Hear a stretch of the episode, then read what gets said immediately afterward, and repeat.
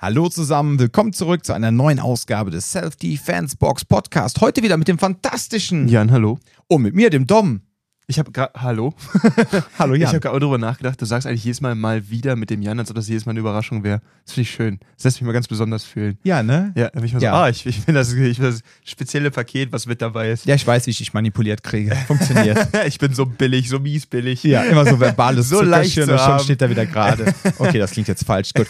Ähm, ihr Lieben, ich muss gerade eine Sache richtig stellen. Ne? Ich war irgendwie, äh, als wir letzte Woche dieses Ding aufgenommen haben zum äh, unsere Lieblings-Kampfsportfilme. Da hast du Lügenpresse verbreitet, ne? Ja, da war ich ein bisschen Fake News, habe ich da verbreitet. Und zwar, ähm, der Film Mortal Kombat 1 aus den 90ern ist gar nicht beschlagnahmt worden. Der hat sogar eine ab 16 Freigabe bekommen. In Warum? der ungekürzten Fassung. In der ungekürzten Fassung. Ich weiß jetzt gerade gar nicht, ähm, warum ich den dann damals nicht gesehen habe. Auf jeden Fall Mortal Kombat 1 und 2, die Videospiele, wurden beide indiziert und danach sogar beschlagnahmt. Ja. Und ähm, aufgrund stand da der vom Oberlandesgericht München oder sowas, ne? Ja. ja, ja, ähm, ja, die ähm, FSJK, oder wie das Ding damals heißt, diese freiwillige Selbstkontrolle gedöns da, Mhm. ähm, die sind auch damals in München ansässig gewesen. Ah, und okay. diesen Antrag auf Indizierung konnten die stellen oder ein Gericht. Mhm. Ja, auf jeden Fall lange Rede, kurzer Sinn. Ähm, also wie gesagt, der Film war nie beschlagnahmt, sondern nur die Videospiele. Und äh, ja, jetzt weiß ich echt gesagt gar nicht, warum ich den Quatsch damals nicht gesehen habe, aber okay. Gut. Damit wir es nur richtig gestellt haben. So viel ne? Randinformation noch. Auf jeden Fall. Gut, ihr Lieben, ähm, dann kommen wir zu unserem heutigen Thema. Und zwar, was macht einen guten Trainer aus? Ja, wir haben uns da vor über einem Jahr, eigentlich kann man nicht mal sagen vor über einem Jahr, weil wir gehen ja jetzt schon, wir sind ja schon mitten im zweiten Jahr. Ja, das heißt, wir sind jetzt, das ist glaube ich schon, oh Gott, Folge 84 oder 85. Das heißt, äh, wir reden von irgendwas um die 20, nee, 18 Folgen, nee, 20 Folgen. Dann sind wir bei 104 Ausgaben und dann hat dieser Podcast quasi sein zweijähriges Jubiläum. Ja, da lacht er. Guck mal, Jan. Ja, das Jubiläum. Das ist super. Das ja, vor allem, das muss man halt dabei- dabei bedenken, selbst die Sachen, die äh, wir aufgenommen haben, wo wir dann super gestaucht aufgenommen haben, das war ja auch zwischendurch wieder, wo wir dann halt uns irgendwie mal so ein, zwei Wochen freigeschaufelt haben, aber dann halt an einem Tag drei, vier Podcasts aufgenommen haben. Ja. Das war gerade während der ICCS-Wochenenden teilweise. Go hard or get fucked, ne? Genau. da merkt man einfach, aber am Ende des Tages ist es genauso einer die Woche und das seit jetzt mittlerweile fast zwei Jahren. Ne? Ja. Stimmt, im Februar haben wir damals angefangen, ne? Ja, irgendwie Januar, Februar. Irgendwie ja, so ja. Dreh. Ja. Ja. Auf jeden Fall, ähm, ich denke mir mal. Ähm, Es wird nicht langweilig, weil wir nicht denselben Scheiß erzählen werden. Sagen Nee, wir haben uns so. ja auch weiterentwickelt. Ob wir jetzt besser geworden sind, ich weiß es nicht. ja. Aber äh, was, Genau, was, weiter ist eine krasse Annahme. Wir haben uns entwickelt. Genau. Was ich jetzt zum Beispiel gemacht habe, was ich eingeführt habe, ich glaube, die habe ich dir noch gar nicht geschickt, weil du in der Zeit ja fast nur im Dauerurlaub warst. Ach, jetzt tu ich mal nicht in den so. letzten sechs Wochen habe ich angefangen, einen Newsletter zu schreiben Aha. und ähm, habe dann so mir Gedanken gemacht. Heißt auch Doms Thoughts Letter, ja, der Gedankenbrief. Dein, Und- dein, dein, äh, dein, ähm, äh, dein Schmuddelbettchen von, von der Toilette runtergeschrieben. Immer wenn du auf Klo bist, erstmal irgendwie ein Notebook raus. Ah, ich schreibe jetzt erstmal meine Thoughts hier in meinen Genau. Newsletter. Ich finde das voll süß, dass du noch schreibst. Ich sag einfach Siri, äh, leg mal los, ja. So, und äh, nee, die, das ist echt eine schöne Sache. Ähm, wird sehr gut angenommen, ja. Und da kann man auch sagen, dass das auch nochmal eine wunderbare, ich sag mal auch Weiterentwicklung, äh, beziehungsweise ein schönes Angebot ist für unsere Kunden, aber auch für externe. Die können natürlich diesen Thoughts Letter auch gerne abonnieren. Warum ich ihn so genannt habe, da drin ist wirklich keine Werbung enthalten. Deshalb sind es auch keine News. Ja, es ist wirklich nur einmal die Woche, jeden Mittwoch um 12.30 Uhr bekommt man in seinem Postfach Doms Gedanken. Doms Gedanken zum Thema Selbstverteidigung. Ja, und dann Ah, okay, aber es ist Topic. Das ist nämlich der Ja, Punkt. ja, ja. Weil das könnte was sagen, sagst so, heute habe ich mir gedacht? gedacht, so, ach, Gott. warum heißen Eidechsen eigentlich Eidechsen? Ich dachte mich früher mal Ei und dann Dechsen, habe ich festgestellt, weil die Eier legen. Ich festgestellt, so Dechsen ist gar kein Wort. Und dann ist mir aufgefallen, ah, das müssen ja Eidechsen sein. Und dann frage ich mich halt die ganze Zeit so, was für ein Eid haben die Viecher geschworen? Wo kommt das Wort Eidechse her? Und das wäre perfekter Inhalt für so ein Thought-Newsletter. Okay, jetzt wisst ihr ganz genau, warum ich den schreibe und nicht Jan. Ja. So, und Das das ist viel unterhaltsamer, wenn ich den schreiben würde. ja, aber die Leute hätten nichts zum Thema Selbstverteidigung. Und das Gute ist aber, ähm, ich bekomme also ein sehr gutes Feedback, ja. Ähm, es sind immer wieder Leute, die dann auch teilweise echt seitenlange E-Mails zurückschreiben. Ähm, weil ich dann wieder irgendein Thema angesprochen habe, was sie wirklich ernsthaft beschäftigt und dann schreibt man noch teilweise ein, zwei Mal hin und her zurück, ja. Und äh, man merkt, äh, die Leute beschäftigen sich dann auch tatsächlich mal dann auch mit diesem Thema, ja, es ist immer so totgetreten, aber Thema Mindset, ja, und sie machen sich einfach mal so Gedanken zu ihrem persönlichen Selbstschutz und so. Und das, ähm, ja, würde ich sagen, ist echt ein gutes äh, Produkt geworden. Es ist halt insgesamt auch super schwierig, darüber zu sprechen, ähm, wenn man ähm, im Training ist. Äh, genau, also Schon generell, mal. es gibt gewisse Inhalte, ähm, ich zum Beispiel mache das ganz gerne so, dass ich diese Inhalte dann irgendwie in die Trainings reinstreue. Das heißt, wir beschäftigen uns gerade mit einem Thema und ich werfe noch einen Gedanken an der Seite rein. Aber ähm, zum einen, sowas lässt sich halt auch stumpf besser in Seminarform unterrichten, dass man sagt, okay, wir machen heute mal vier Stunden ähm, Erstkontakt, Kommunikation, Awareness-Training und so weiter und so fort. Und dann darauf aufbauend halt irgendwie ein bisschen praktischere Arbeit. Und dann muss man halt auch da nochmal unterscheiden in diese ganzen Aspekte von, okay, was kann ich einmal tun in genereller Prävention? Also wo soll ich mich vielleicht nicht aufhalten? Wo soll ich generell darauf achten? Das, was wir jetzt auch erzählt hatten in vor ein paar Folgen, äh, wo ich in Barcelona halt irgendwie auszusehen im falschen Viertel abgebogen bin. So, so Sachen kann man sich halt vorher informieren. Dann im nächsten Schritt halt zu sagen, okay, was bringe ich an Awareness, an, ähm, an Mustern mit, um vielleicht äh, dann auch bei konkreter wahrgenommener Bedrohung vielleicht irgendwie so ein bisschen mich der Situation noch zu entziehen. Dann gibt es halt das ganze Thema von, okay, Techniken für Eskalation. Und dann muss es immer noch diesen ganzen Aspekt geben, wo das auch wirklich praktisch eingeübt wird. Und selbst da ist immer das Thema, ähm, deswegen staffeln wir das hier auch so, selbst das kann ich nicht einfach einem Anfänger entgegenschmeißen. Ich kann nicht einfach einem Anfänger äh, sagen so, ja, wir machen jetzt hier mal eine Stunde Simulation, ne, und jetzt boxt ihr euch mal eine Runde durch den Kurs durch. Das ist mm, ziemlich viel auf einmal. Gerade, das ist halt auch immer so ein Thema, gerade bei den Beginnerkursen zum Beispiel, hat man immer mal wieder ein, zwei neue dabei, ne, vielleicht sogar mal drei. Und wenn ich halt einen Kurs habe von ein paar Leuten, die das schon ein bisschen länger machen, wo ich sage, okay, funktioniert, dann ist da eine Person bei, die noch nie irgendwas gemacht hat. Und der sage ich jetzt so, ja, dich greifen jetzt hier mal fünf Leute an, viel Spaß damit. Das ist eine Reizüberflutung, das ist nicht mehr normal. Und da muss sich jemand halt auch darauf vorbereiten, das ist wichtig. Ja. Deswegen ist halt so der Punkt, ähm, einmal so einen, so einen generellen Anreiz dafür zu haben, mich mit dem Thema Gewalt einmal, ja, du sagst jetzt, ich, der Mindset, es, es tut schon fast weh, es zu sagen, ne? Äh, aber halt dieses ganze Thema, dass ich einmal verstehe, ähm, welchen, welchen Sinn Gewalt in meinem Leben einnehmen soll. Und dann aber auch so ein bisschen, okay, was, ähm, was, was bedeutet das eigentlich? Das sind alles Sachen, die ich mir auf der einen Seite stellen muss. Auf der anderen Seite halt auch wirklich so ein bisschen taktisches Vorgehen. Ne? Wie, wie ergibt das Sinn? Wann wende ich es an? Und so weiter und so fort. Äh, Und in einem dritten Punkt geht es dann um das gesamte Selbstschutztraining, wo ich halt wirklich praktisch arbeiten muss. Und das muss man manchmal ein bisschen trennen, weil es schwer ist, das auf einem Haufen zu verpacken. Das ist hier immer so ein bisschen die Herausforderung. Als Trainer äh, muss man das ja halt auch auf einmal gucken, dass man das aus seiner Sicht macht. Nicht aus, Entschuldigung, dass man jetzt genau das nicht macht, dass man es nicht aus seiner Sicht macht, sondern dass man sich natürlich dann wirklich auch auf den Kunden einlässt. Ne? Das heißt, als Trainer äh, sollte man dann auch versuchen, das Training halt nicht für sich selber zu geben, sondern letztendlich für die Kunden. Das klingt jetzt ein bisschen selbstlos, ja, aber ähm, es wird halt immer problematisch, wenn man als Trainer das Ganze auf der Matte im Grunde für sich selber macht sei es äh, im Rahmen von so einer Art Selbstheilung, ja, so Eigentherapie. Das finde ich teilweise sehr schwierig, ja. Oder einfach nur, um eine Ego-Nummer durchzuziehen und um Anerkennung darüber zu bekommen, dass die anderen einen ganz, ganz toll finden. Aber es geht einem letztendlich gar nicht um die Kunden. So. Und deshalb ist es ganz äh, unglaublich wichtig, dass man sich halt, wenn man so ein Training gibt, sich erstmal auch überlegt, was für einen Kundenstamm möchte ich überhaupt haben, also was für was für eine Zielgruppe an Menschen, was haben die für Ängste und für Sorgen und wie kann ich mich jetzt ähm, in die in ihre Gedankenwelt versetzen und zu gucken, dass ich für die auch Lösungen parat habe. Ne? Das sehe ich als ganz, ganz wichtig an, dass man sich wirklich von sich selber im Grunde sich zurücknimmt. Das heißt jetzt nicht, dass äh, man jetzt nicht seine, seine Art und Weise an den Tag legt. Ja, ich bin ja auch immer etwas lauter und gebe immer ein bisschen Gas und mache meine Witze etc. Aber der Sinn und Zweck ist halt immer, zumindest denke ich das, dass ich das mache, nicht damit ich jetzt hier wunders die Anerkennung bekomme, sondern ich versuche das Ganze halt immer, das ist so mein persönliches stilistisches Mittel, und das muss halt jeder für sich selber finden. Ich versuche natürlich immer beim Training das Ganze so aufzulockern, dass halt selbst Menschen, die wirklich Angst davor haben, ähm, dass ihnen irgendwie wie soll ich sagen?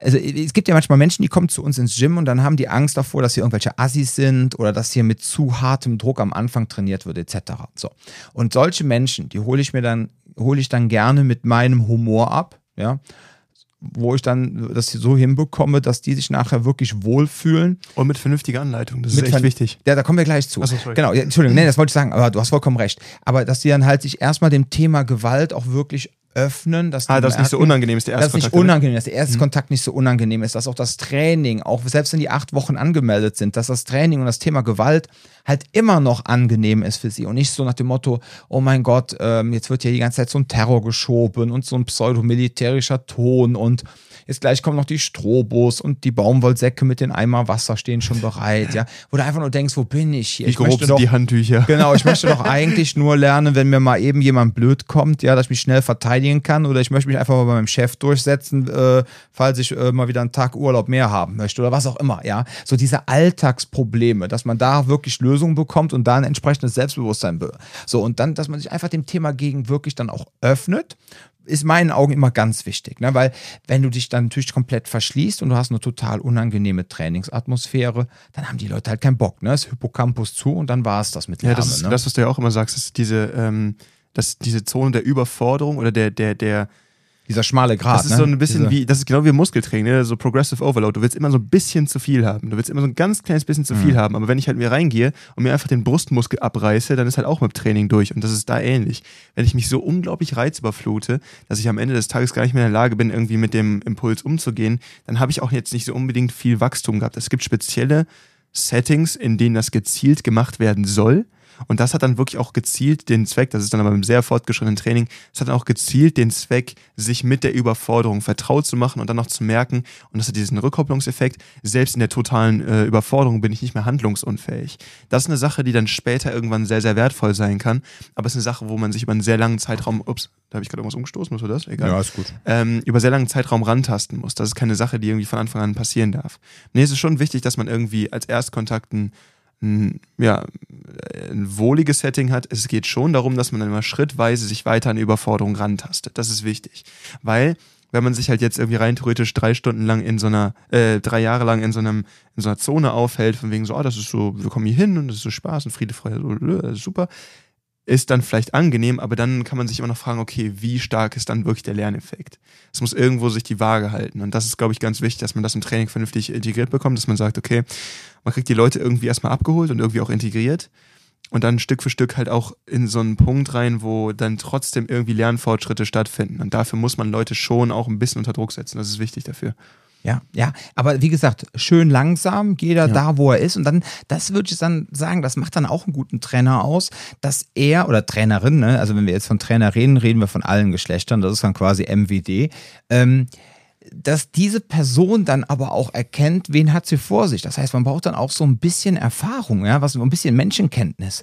Dass wenn ihr dann halt so eine Person vor dir steht und macht dann vielleicht gerade so bei männlichen Personen, macht dann eher so den Dicken, ne, in Anführungszeichen, weil bei uns sind ja keine Leute, die irgendwie assi sind, aber man merkt irgendwie so, äh, die Person versucht jetzt gerade ihre Unsicherheit zu überspielen mit äh, entsprechend gespielter Stärke, so in Als Anführungszeichen. Trainer jetzt? Nein, ich rede jetzt als, Als ähm, Kunde. als, der Kunde, genau. Okay, mhm. Dass man dann als Trainer aber erkennt, pass mal auf, das ist jetzt nur gespielt.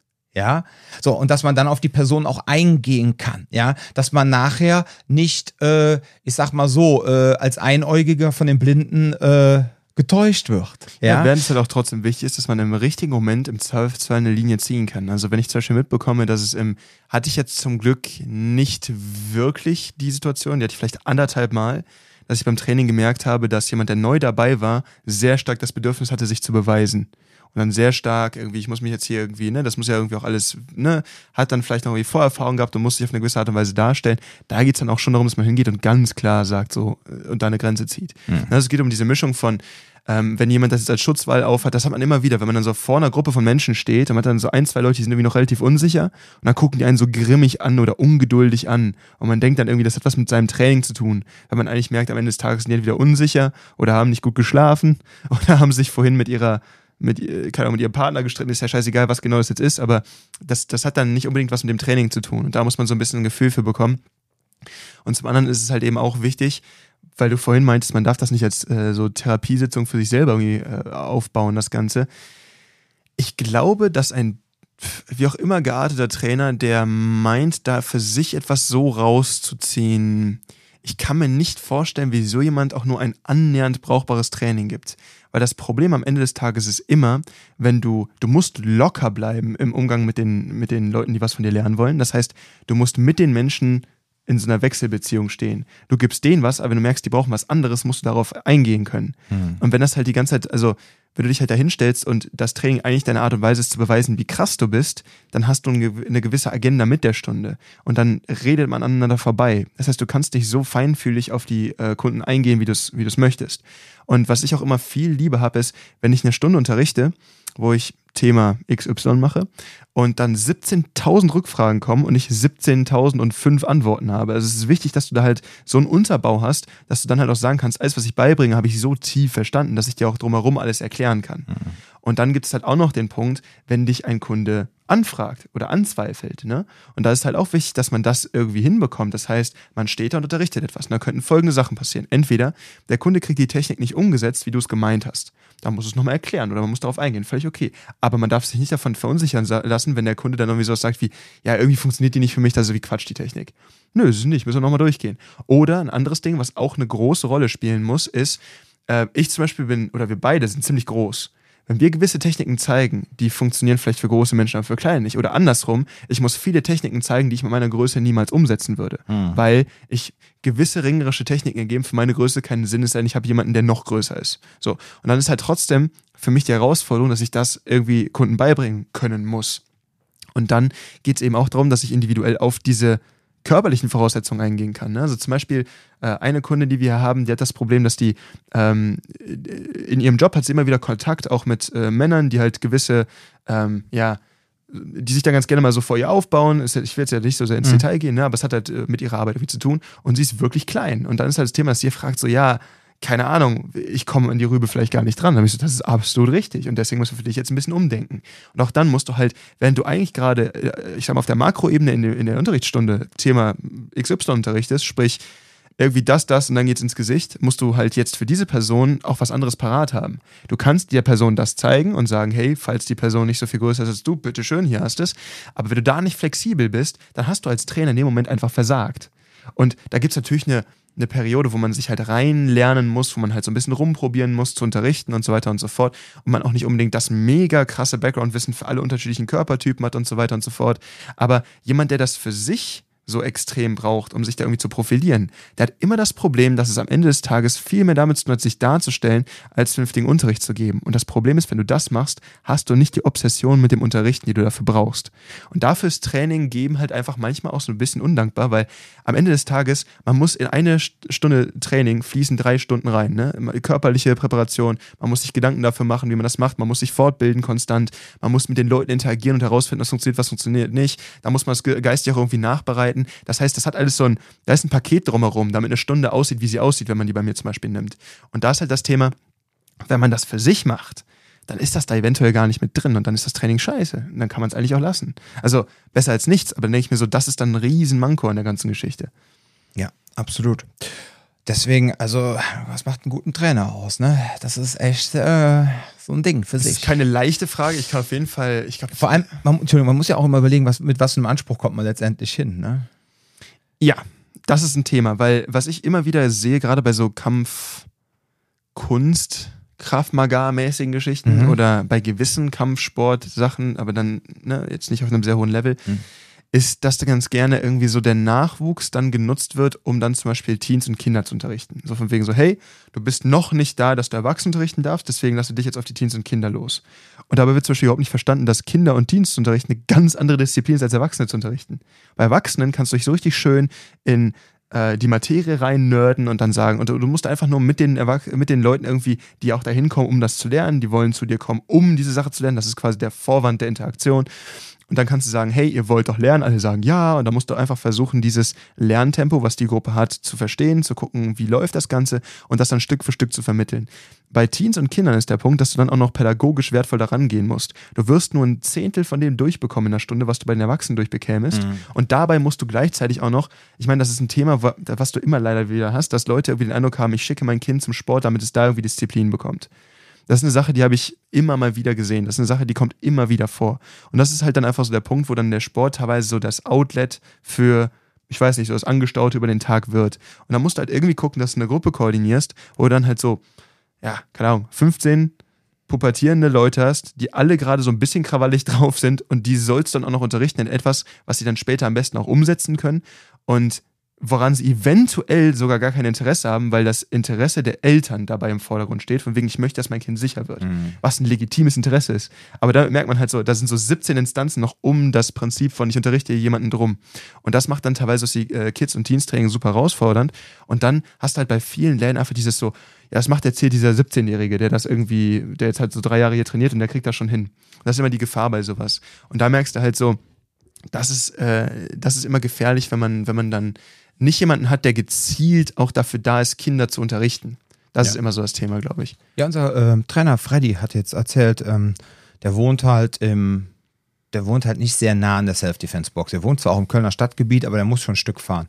Und er erzählt jetzt halt, ähm, dass seine Kinder halt äh, im Kölner Stadtgebiet irgendwo angemeldet sind, ne? ich nenne jetzt keinen Namen, fürs Kindertraining. Und er meinte auch so, ja, das Kindertraining machen dann da halt auch irgendwelche Leute, die halt extrem jung sind, ja, und ähm, ja, er denkt ja auch immer so, oh mein Gott, ja, ja gut. Äh, ne? so. Da musst du halt auf eine andere Art und Weise, aber du musst genauso viel Lernaufwand da reintreiben. Ob ich jetzt für Erwachsene das Training super technisch aufbereite und didaktisch sauber mache oder ob ich das kindergerecht verpacke und dann auch weiß, in welchem Level ich richtig. quasi eine Kindertruppe richtig betreue, das ist ja. nicht minder aufwendig, sagen wir es so. Ja, ja. ja, er meinte schon so, er wäre auch froh, er würde näher hier wohnen, ne?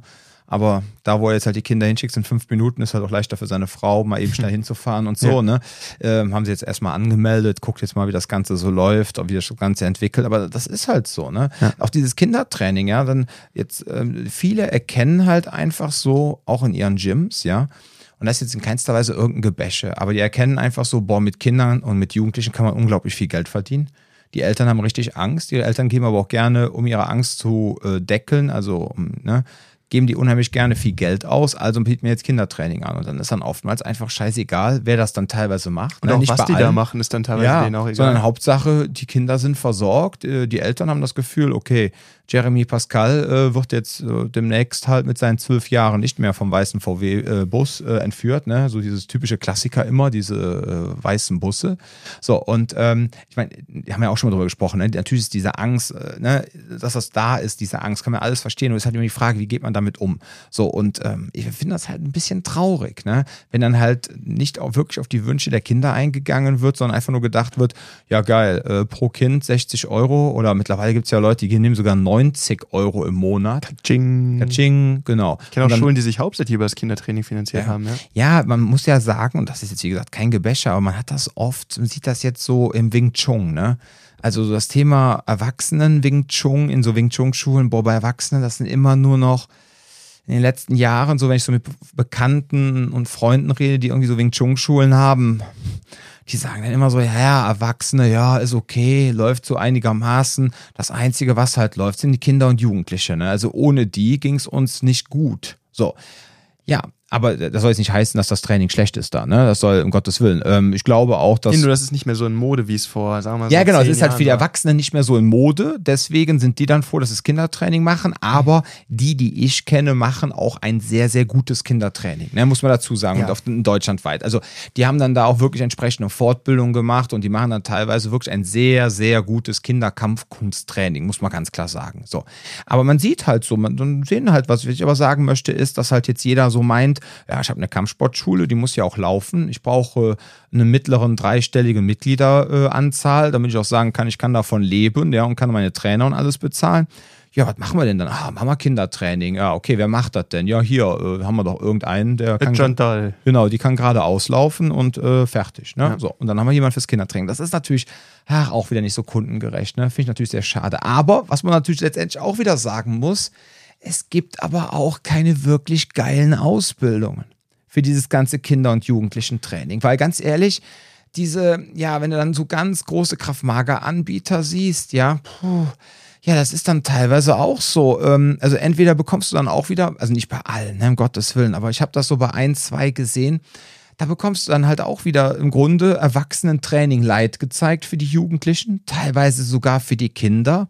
Es wird oft mit irgendwelchen ähm, Feindbildern gearbeitet, so nach dem Motto der böse Mann im weißen Bus, ja. Und dann müssen die Kinder da gegen Erwachsene treten im Redman-Anzug, ja, wo ich einfach nur denke, ey, ganz ehrlich, wenn ich den Kleinen jetzt in mein Auto werfe, ist der in meinem Auto, der macht gar nichts, mhm. ja. So und aber, ah, da denke ich immer so, boah, und dann diese ganzen Ausbildungen, die sind teilweise so, ach so, ich sag mal, unglücklich und einfach an den Bedürfnissen der Kinder vorbei, ja, sind dann halt dann darauf ausgelegt, dass die Ängste der Eltern so einigermaßen äh, gedeckelt werden, dass sie das Gefühl haben, okay, ich brauche jetzt keine Angst mehr zu haben. Aber an den äh, Wünschen der Kinder ist das teilweise komplett vorbei. Also ich kenne da jetzt echt kaum etwas. Also falls ihr da draußen irgendwie eine geile Ausbildung kennt für Kinder von 6 bis 9 und für Jugendliche von 10 bis 14 Jahren. Haut mal raus, ja, würde mich echt unglaublich interessieren. Was ganz cool war, war das äh, Ring- bzw. Ähm, Grapple-Programm von den Gracies für Kinder.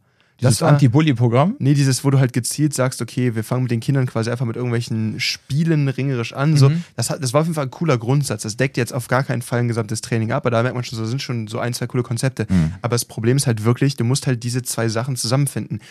Jemand, der pädagogisch, didaktisch sehr gut arbeitet und gleichzeitig noch qualifiziert ist, über das Thema Selbstschutz zu sprechen. Mm. Und diese Mischung ist halt super selten, weil ich meine, guck dir das mal an, das hast du in der breiten Bevölkerung genauso wie bei Leuten, die dann irgendwie in irgendeiner Form einer Lehrtätigkeit äh, irgendwo Grundschule, weiterführende Schule, Kindergarten von mir hast.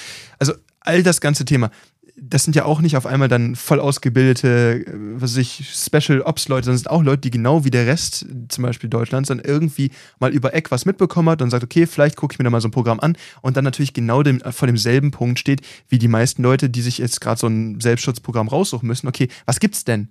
Und dann ist halt so, ich weiß nicht, warum ich das in letzter Zeit, das ist jetzt so in den letzten zwei Monaten ganz krass geworden, dass mir ständig entweder irgendwo aus Deutschland, aber immer irgendwie aus Süddeutschland, ähm, irgendwie so Stellen für entweder Kampfsport oder Kampfkunsttrainer angeboten werden oder halt, dass ich Programme aus Köln von anderen Anbietern bekomme. Mhm. Dann habe ich einfach mal angefangen, mir so anzugucken, was ist denn eigentlich so auf deren Seiten drauf. Das sind normalerweise Leute, die so Seminare geben und nicht unbedingt Schulen. Schulen habe ich da seltener gesehen.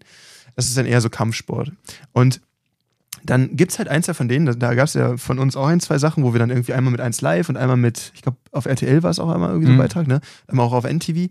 Und da siehst halt so, okay, wenn man dich dann halt sprechen hört, dann hat man da, ne, dich dann irgendwie, der dann irgendwas erzählt, von wegen, hey, weißt du was, ne, muss man da vorstellen, dies und das und so und so weiter und so fort. Eine relativ reflektierte Position. Wie die das zurechtschneiden, ist dann immer noch eine andere Frage. Aber dann habe ich halt ein, zwei Anbieter gesehen, die haben wirklich ein ganzes Special bekommen.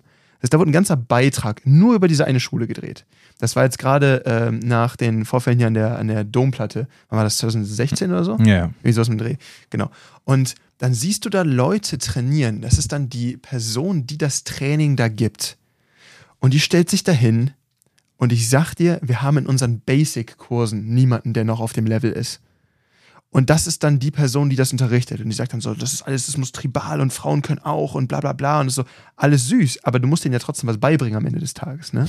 Und dann merkst du halt so der gesamte Beitrag und dann machen die sowas wie, die stellt sich dann irgendwie daneben und beobachtet dann irgendeine Studentin, die dann irgendwie aus dem Hin äh, von, von irgendeinem so anderen Kumpel von ihr dann irgendwie so überraschend angegriffen wird hier im, äh, hier, wie heißt nochmal der, der Rheinpark auf, auf der Seite von der Messe?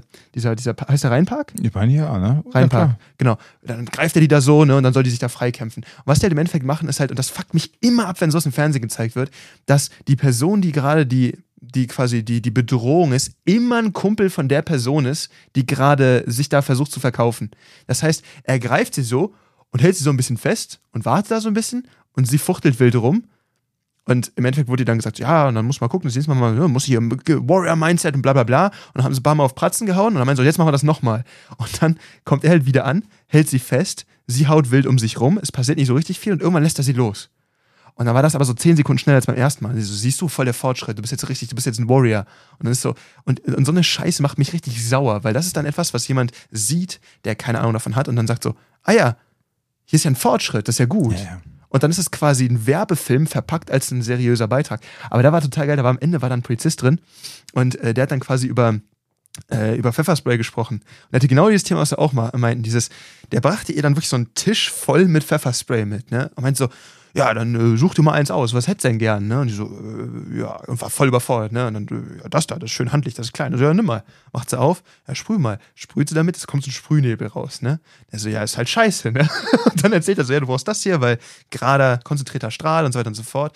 Erzählt ein bisschen was dazu, hat er auch ganz gut gemacht. Er hat ja so absolutes Beamtendeutsch gesprochen, so das Gerät wird ausgerichtet und so, ich auch war so, ja, okay. Aber dann haben sie danach irgendeinen so Typ aus einer Ballerbude hier in, äh, in, in Köln genommen, irgendwie so einen Boxclub oder was weiß ich was, und meinten dann so, ja, der Kollege will sich ein 20 dazu verdienen, ne? Sprüh dir mal ins Gesicht, mal gucken, ob der dich noch erreicht. Und dann war das Ding, dass sie halt ihn angesprüht hat, sich selber natürlich auch erwischt hat, ne? also selber auch nichts mehr gesehen hat. Und der Typ tat mir voll leid, weil der war echt witzig, hat sich dann voll diesen Reitstoff ins Gesicht gehauen, weil ich so, ah, und hat gesehen, er war nicht darauf vorbereitet, wie scheiße das wird. und dann merkst du auch so von vorne bis hinten, dieser ganze Beitrag war so, und das haben die ausgestrahlt. Das war einfach nur Chaos, das ganze Ding. Und äh, ja, dann ist das so, was halt diese Szene repräsentiert. Und dann merkst du halt, es liegt daran, dass du wenige Leute hast, die irgendwie seriös in dem Thema. Ich habe letztens nochmal diese Cutting-Edge-Videos gefunden auf meinem alten Handy mhm. vom äh, Patrick. Mhm. Und äh, wie er da so drüber spricht und wie, wie ruhig. Also mittlerweile ist halt auch so eine Sache, wo ich merke, so mein, mein, mein gerade das Messerkampfsystem oder das Anti-Messersystem, äh, was ich so unterrichte, ist sehr stark an das von Patrick angelehnt. Ähm, einfach weil das geil ist, muss man an der Stelle auch sagen. Ähm, und dann kommen halt gewisse äh, ICCS-Elemente noch so mit drauf und dann gibt es so einen schönen Mix. Und da merkst du auch, wie er darüber spricht, ruhig, bestimmt, realistisch. Ne? Ihr werdet verletzt, es wird scheiße, ihr müsst weiterkämpfen, ihr werdet getroffen müsst trotzdem weiterarbeiten. Was kann man davor machen? Was ist all diese Sachen? Und dann hast du diese andere Szene, die so, ja, du bist jetzt ein Warrior, du bist jetzt stark, brüll mal eine Runde. Äh! Und dann so, boah, cool. Und jetzt haust du dem einfach auf die Mappe, dem Typen, den ich bezahle, damit er sich auf die Mappe hauen lässt. Ich weiß nicht, ich bin kein Fan davon. Ja, das, das, Problem ist halt, die Leute haben das wahrscheinlich selber so in der Ausbildung gelernt und äh, weil sie halt selber keine Ahnung haben, haben sie dann geglaubt, okay, jetzt habe ich eine Ausbildung gemacht, jetzt habe ich eine Wand an, äh, eine Wand an der Urkunde, eine Urkunde an der Wand, ja. Und jetzt kann ich behaupten, ich habe was gelernt und jetzt will ich das gelernt natürlich auch umsetzen. So, und dann glauben die oftmals, dass das, was sie da zeigen, halt funktioniert. Da muss weil ja auch halt, kommen, weil die halt auch so viel Geld für die Ausbildung teilweise bezahlen, ne? Ja, natürlich. Und dann muss ja auch mal die Frage stellen, ne, ähm, ähm, was bekommt man dann in den Ausbildungen teilweise gezeigt? Ja, was bekommt man da gezeigt? Ähm, was, was, bekommt man da methodisch und didaktisch gezeigt? Was bekommt man psychologisch über Menschen beigebracht? Was bekommt man in Sachen Kommunikation beigebracht? Ja, also ganz ehrlich, äh, das ganze Kommunikationsthema, was wir hier in der Self-Defense-Box haben, ganz ehrlich, das habe ich in keiner einzigen Kraft-Mager- oder Combatives-Ausbildung gelernt. Ja, das habe ich zum Glück gelernt, weil ich eine Deeskalationstrainer-Ausbildung habe, eine behördliche und mehrere Bücher darüber gelesen habe und einfach jahrelange Erfahrung gesammelt habe im Jobcenter. Ja? Ich wollte gerade sagen, ich habe ja auch einfach nur aus genug Stress rausgequatscht und die Sicherheitsarbeit hat nicht geschadet. Aber es ist so, ja. ich weiß auch nicht, ob man das so wirklich in der Ausbildung so einfach so mal mitnehmen kann oder dass man es überhaupt mal ausprobiert hat. Ja, aber dass man überhaupt ein Konstrukt hat. Deswegen sind ja, ja auch immer diese ganzen, ja, ich will jetzt nicht sagen Scharlatan, aber diese ganzen ähm, Anbieter, die dann immer irgendwelche krassen theoretischen Seminare und so verkaufen. Ne? Da sind ja auch gute bei, aber das ist ja, dann sind immer diese Kravisten, diese Kraftmager-Leute ne? und auch teilweise auch aus den Combatives sind ja immer so dankbar, dass sie jetzt endlich mal wieder ein bisschen theoretischen Input bekommen. Ja, so nach dem Motto, boah, Gott sei Dank, jetzt habe ich wenigstens wieder ein bisschen Input, jetzt kann ich in meinem Training mal wieder was äh, den Leuten geben. Ja, ich finde das ja auch immer so traurig, weil die meisten der Trainer wollen ja den Leuten was Gutes. Die wollen ja eigentlich was Gutes. Ja, nur eben diese sind dann halt, weil sie keine Ahnung haben vom Thema Gewalt oder so, ähm, oder weil sie was Schlechtes gelernt haben, aber wissen es nicht, versuchen die halt einfach das dann rüberzubringen mit Teufel komme raus und dann kommt so ein Quatsch bei raus, ja. Vielleicht gibt es eine schöne Redewendung, der Abstieg zur Hölle ist gepflastert mit guten Absichten. Das ja. trifft perfekt eigentlich. Ja, ja, richtig. Es gibt ja auch diese, diese Spiegelreportage auch über einen Anbieter aus Deutschland, ne? Ähm, wo dann ähm, zwei Frauen, die ja, hab ich, ich glaube, die Geschichte habe ich schon mal erzählt, ne, die äh, leider eine äh, negative Vorbelastung haben. Und dann haben sie halt auch so einen Selbstverteidigungskurs besucht und ähm, ja, dann werden sie dann zum Schluss von diesem Kurs, werden sie dann quasi, ich weiß nicht, ob sie auf den Boden geworfen werden oder ob sie da schon starten.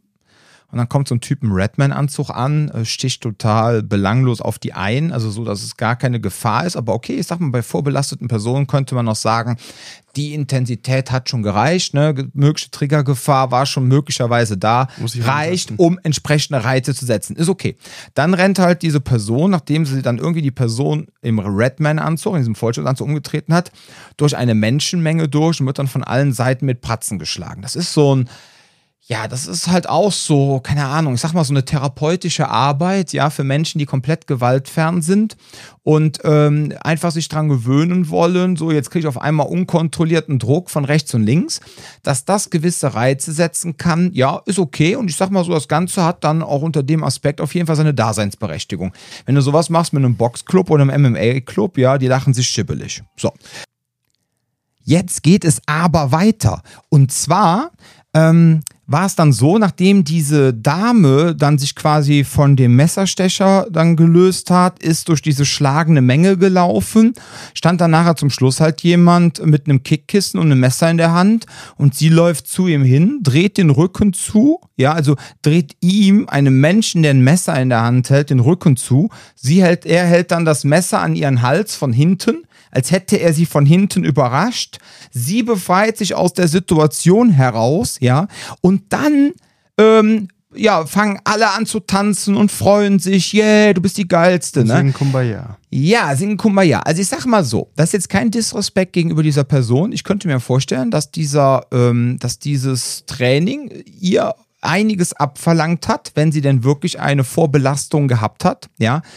Aber dieses, ich sag jetzt mal, äh, diese äh, Trainingskonditionierung zu jemandem hinzulaufen, der ein Messer in der Hand hat und dem den Rücken zuzudrehen, ja. Also ganz ehrlich, Leute, wenn ihr bei jemandem trainiert, der derartiges unterrichtet, ja, ey, dann solltet ihr echt mal überlegen, ob ihr am richtigen Platz seid, weil das ist eine falsche Konditionierung, ja. Wenn wir zum Beispiel so Sachen machen, ja, wir üben jetzt heute, was weiß ich, abgezogen werden, dann sage ich zu unseren Trainierenden, pass auf, ihr steht jetzt an der Wand äh, mit eurem Handy in der Hand, ihr packt jetzt wirklich euer Handy aus und ihr spielt jetzt an dem Handy rum und jetzt kommt jemand auf euch zu und ihr werdet wirklich überrascht, ja. Dann kann man so einigermaßen die Überraschung nachsimulieren, aber dass ich dann da stehe, ja, das ist auch so ein Fehler. Ich habe jetzt äh, gar kein Handy in der Hand und jetzt stehe ich da an der Wand, jetzt kommt jemand auf mich zu, ich sehe auch schon das Messer, bleib aber stehen, weil die trainingsgebende Person gesagt hat, bleib mal da stehen, da kommt jetzt der Bösewicht und dann lernst du dich dagegen zu verteidigen. So, ist doch Bullshit, ja. So, und das ist natürlich alles so ein Zeug, ne? Ja,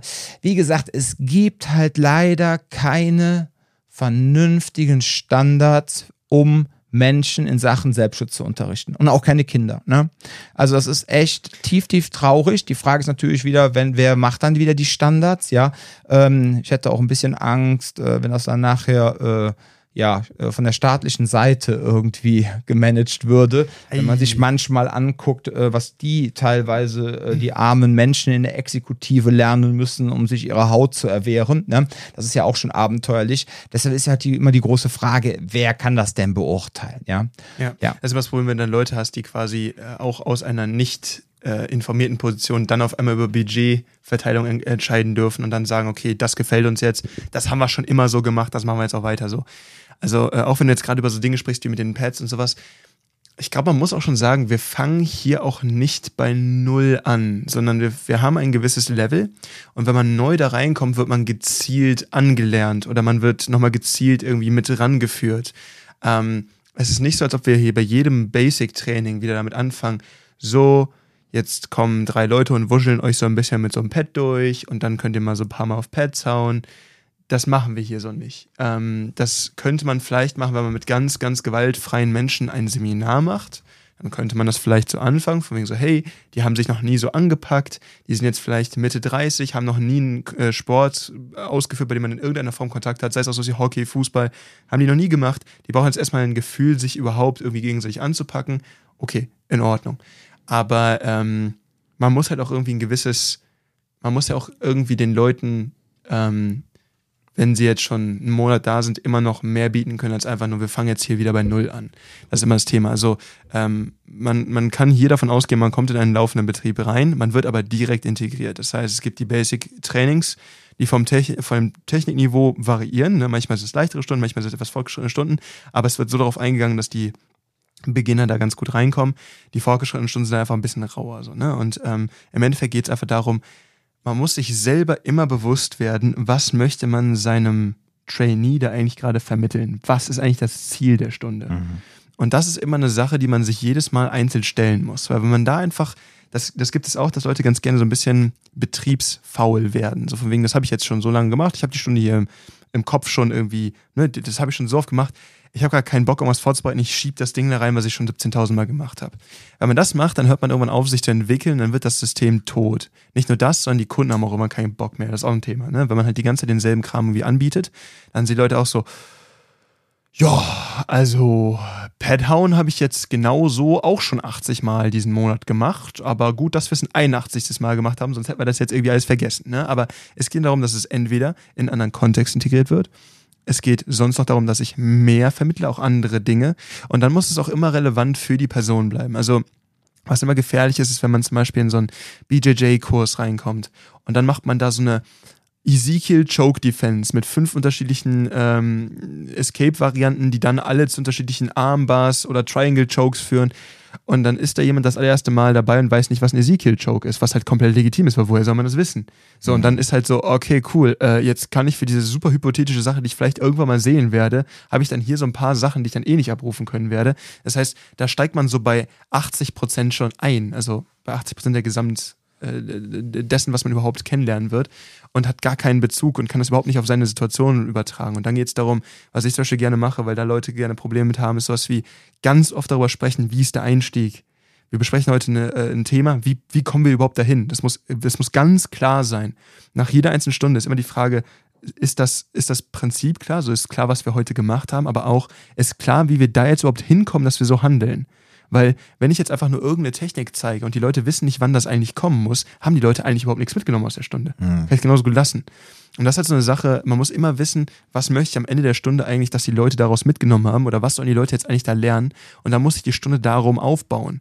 Und zum Beispiel in meinen Stunden ist es so, in den Basic-Stunden, in den Volksstunden nicht, aber in den Basic-Stunden ist es so, dass ich die Leute tatsächlich nur in Anfangsdrills unter Druck arbeiten lasse. Manchmal kriegen noch so einen Drill, Drill am Ende. Und dazwischen ist wirklich hauptsächlich, dass Technik super vertieft durchgegangen wird. Weil wenn das nicht sitzt, und das ist, das ist der Grund, warum Leute hier hinkommen, ich muss erklären, warum, und es muss wirklich, wirklich sitzen. Die Druckeinheiten kommen dann am Anfang, am Ende vielleicht, und dann spätestens beim fortgeschrittenen Training müssen wir es die ganze Zeit abrufen. Aber deswegen sind Basic-Trainings bei mir weniger anstrengend als fortgeschrittene Trainings bei mir. Hm. Ja. das ist der Fokus dabei. Ja, absolut.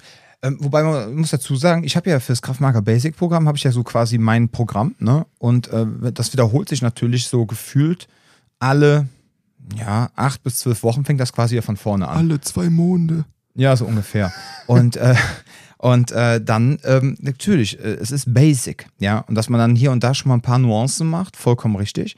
Aber letztendlich äh, heißt es dann für die Leute, wenn sie das dann so zwei, drei, mal gemacht haben, dass sie halt irgendwann auch sagen, pass auf, ich war parallel auch schon ein bisschen beim Fitnessbox und so, jetzt kann ich mal langsam anfangen ähm, und gehe mal zu den Fortgeschrittenen. Ne? Mhm. So, und dann ist das ja auch eine schöne Sache. Dann geht es dann weiter. Ja? Dann kann man auch noch mal noch tiefgehender Techniken lernen, dann kann man äh, sich noch mehr mit äh, leichterem Druck auseinandersetzen etc., um einfach dann an der Sache auch immer mehr zu wachsen. Und deswegen ist das halt auch ganz wichtig, finde ich, dass dann die Leute halt auch weitergehen. Ne? Dass sie dann mhm. auch sagen, dass sie dann halt von uns dahin geführt werden.